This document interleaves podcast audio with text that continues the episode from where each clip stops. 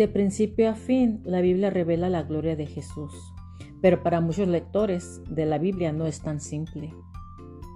Si bien sabemos que Jesús es el cumplimiento de la historia judía y queremos comprender mejor cómo se relacionan los dos testamentos, a menudo no estamos seguros de cómo las muchas historias, eh, personajes y eventos de la Biblia se relacionan entre sí, especialmente con Jesús. Algunos se sienten tentados a juntar las muchas piezas de la Biblia, dando saltos superficiales de las escrituras hebreas a la historia de Jesús.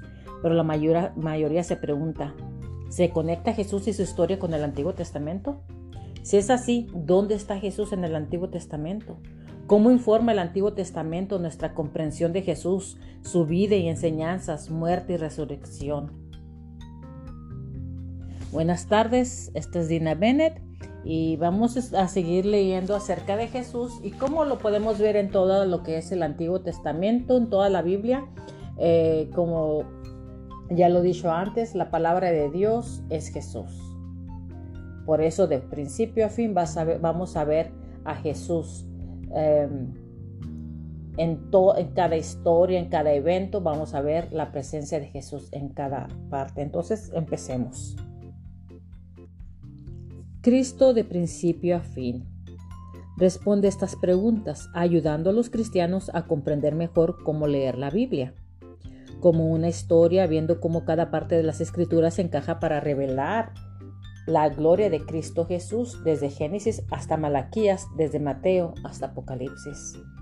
Como un rompecabezas, escriben los autores Trent Hunter y Stephen Wellham las piezas de la Biblia encajan y esperan que obtendrán una comprensión clara de la unidad y el mensaje central de la Biblia, que incluye las formas en que se encuentra a Jesús en el Antiguo Testamento. Aquí hay siete formas. Jesús es el último Adán. Desde el principio, la historia completa de las Escrituras revela la plena gloria de Cristo. Incluso con Adán, Hunter y Wellum nos recuerdan que Adán no fue solo el primer hombre en la historia de Dios, es el representante de la humanidad y la cabeza de la creación misma. Y Dios le dio responsabilidades y roles que luego se expresaron en Israel. Dios le habló directamente a Adán y Adán, en un papel profético, fue responsable de mediar la palabra de Dios al confiar, guardar y predicarla a su esposa e hijos. Adán es un rol sacerdotal. En un, rol sacerdotal fue responsable de mediar la presencia de Dios en el mundo expandiendo universalmente las fronteras del Edén, llenándolo de portadores de imágenes y gobernando la creación. A Adán, en un papel de, rey, se le dio dominio sobre el mundo como un rey siervo, quien debía actuar como imagen de Dios, su representante e hijo. Aunque no poseía ningún título u oficio explícito, Adán funcionó como profeta, sacerdote y rey, a medida que avanza la historia de la Biblia, estos títulos identifican a, a, otras personas que llevan a cabo estas tareas originales, todas las cuales anticipan un funcionario mayor, Jesucristo. Hunter y Wellum me explican, estos roles expresan el rol más profundo que Dios originalmente quiso para los humanos. Ese papel se estableció primero en Adán, pero luego solo Jesús como el último Adán y Dios el Hijo, el, como Dios el Hijo, los cumple perfectamente, luego los restaura en nosotros. Hebreos 2, del 5 al 18, vamos a leer ahí. Porque no sujetó a los ángeles el mundo venidero acerca del cual estamos hablando. Pero quien testificó en cierto lugar diciendo, ¿qué, ¿qué, es el hombre para que te acuerdes de él? ¿O el hijo del hombre para que le, para que le visites? Le hiciste un poco menor que los ángeles, le coronaste de gloria y de honra, y le pusiste sobre las obras de tus manos. Todo lo sujetaste bajo sus pies, porque en cuanto le sujetó todas las cosas, nada dejó que, no sea sujeto a él. Pero todavía no vemos que todas las cosas le sean sujetas. Pero vemos a aquel que fue hecho un poco menor que los ángeles, a Jesús coronado de gloria y de honra, a causa del padecimiento de la muerte, para que por la gracia de Dios gustase la muerte por todos, porque convenía a aquel por cuya causa son todas las cosas y porque en todas las cosas subsisten, que habiendo de llevar muchos hijos a la gloria, perfeccionaste por aflicciones al autor de la salvación de, de ellos, porque el que santifica y los que son santificados de uno son todos. Por lo cual no se avergüenza de llamarlos hermanos, diciendo, anunciaré a mis hermanos tu nombre, en medio de la congregación te alabaré. Y otra vez yo confiaré en él, y de nuevo, he aquí yo y los hijos que Dios me dio. Así que por cuanto los hijos participaron de carne y sangre, él también participó de lo mismo, para destruir por medio de la muerte al que tenía el imperio de la muerte, esto es el diablo, y librar a todos los que por él, por el temor de la muerte, estaban durante toda la vida sujetos a servidumbre, porque ciertamente no socorrió a los ángeles, sino que socorrió a la descendencia de Abraham, por lo cual debía ser en todo semejante a sus hermanos, para venir a ser misericordioso y fiel sumo sacerdote en lo que a Dios se refiere, para expiar los pecados del pueblo, pues en cuanto a él mismo pues en cuanto él mismo padeció siendo tentado, es poderoso para socorrer a los que son tentados. Ok, de aquí ya terminé de leer a Hebreos 2 del 5 al 18. Volvamos a la otra lectura. Jesús es testificado por la ley y los profetas. Pablo es claro acerca del paradero de, Cristo en el Antiguo Testamento, pero ahora sin la ley se ha dado a conocer la justicia de Dios, de la cual testifican la ley y los profetas. Romanos 3:21. La ley y los profetas es una abreviatura del Antiguo Testamento, que Pablo dice profetizar o testificar de la salvación que luego vendrá en Cristo. En otras palabras, Jesús está presente en toda la Torá y en los libros de los profetas mayores y menores del Antiguo Testamento. Dios está proporcionando nuestra instrucción, aguante, aliento y en última instancia nuestra esperanza. Al ver cómo Dios desarrolla su glorioso plan de redención en Cristo y cómo cumple todas sus promesas, aprendemos a confiar en Él, amarlo y obedecerlo. La Biblia es larga y, y es capaz por una razón. Nos prepara para ver y recibir a Jesús como la única solución a nuestro problema y el único salvador de nuestro pecado. Noé, un anticipo del juicio y la salvación a través de Cristo. Si Jesús es el último Adán, Noé fue pensado como un nuevo Adán.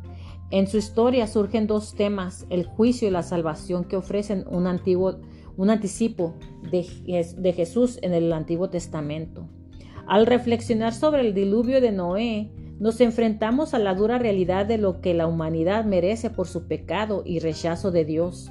Más exactamente, el diluvio es un anticipo del juicio venidero, de lo que recibirá de la humanidad, de lo que recibirá la humanidad. Jesús, um, Hunter y Wellum explican en su libro cómo Jesús compara su regreso y el juicio futuro con, con el diluvio de Noé en el Antiguo Testamento. Jesús dijo, como en los días de Noé, como los días de Noé, así será en la venida del Hijo del Hombre. Mateo 24, 37. Sin embargo, el juicio final será mucho peor. En el juicio final no hay alivio y de esta manera el diluvio de Noé se convierte para nosotros en un recordatorio de un juicio mayor por venir, que debemos tomar en serio, en serio. Pero positivamente la salvación de Noé es un anticipo de la salvación venidera en Cristo. Isaías 54, 54 9 al 10 habla de esto, al igual que 1 de Pedro 3 del 20 al 22, que explica cómo nuestro bautismo corresponde al paso, al paso de Noé por las aguas para encontrar la salvación. Eh, voy a leer Isaías 54 de 9 al 10. Isaías 54, 9 al 10. Porque esto me será como en los días de Noé, cuando juré que nunca más las aguas de Noé pasarían sobre la tierra. Así he jurado que no me enojaré contra ti ni te reñiré porque los montes se moverán y los collados temblarán, pero no se apartará de ti mi misericordia, ni el, pacto de mi paz se quebrantará, dijo Jehová el que tiene misericordia de ti. Primera de Pedro 3, 20 al 22. Los que en otro tiempo desobedecieron cuando una vez esperaba la paciencia de Dios en los días de Noé, mientras se preparaba el arca en, en, la cual pocas personas, es decir, ocho, fueron salvadas por agua. El bautismo que corresponde a esto ahora nos salva, no quitando las inmundicias de la carne, sino como la aspiración de una buena conciencia hacia Dios por la resurrección de Jesucristo, quien habiendo subido al cielo está a la diestra de Dios y a él están sujetos ángeles, autoridades y potestades. Esto es 1 de Pedro 3 del 20 al 22. Mientras Noé atravesaba las aguas del juicio de Dios, ahora los hombres y las mujeres atravesarán con seguridad el mayor aguacero de la ira de Dios. ¿Cómo? Jesús nos salvará del juicio de Dios al tomar ese juicio sobre sí mismo. Isaac, Jesús es la simiente de Abraham y verdadero sustituto. Recuerde, Dios le prometió a Abraham que todos los pueblos de la tierra serán bendecidos por ti. Génesis 3, Génesis 12, 3. Y luego lo repitió, por tu descendencia serán benditas todas las naciones de la tierra. Génesis 22, 18. Sí, es a través de Isaac, la simiente prometida, que la salvación de Dios vendrá al mundo. Pero Dios también está revelando que Isaac no es suficiente. Isaac también es un pecador que necesita un Salvador. La promesa de Dios vendrá a través de Isaac, pero finalmente Isaac no podrá salvar. El Salvador tiene que venir fuera de Isaac por propia provisión de Dios. Este es el significado del carnero que Dios proporciona. Al perdonar a Isaac, un sustituto aún debe ocupar su lugar. Bueno, hasta aquí terminamos. Eh, seguiremos con el siguiente, la siguiente sesión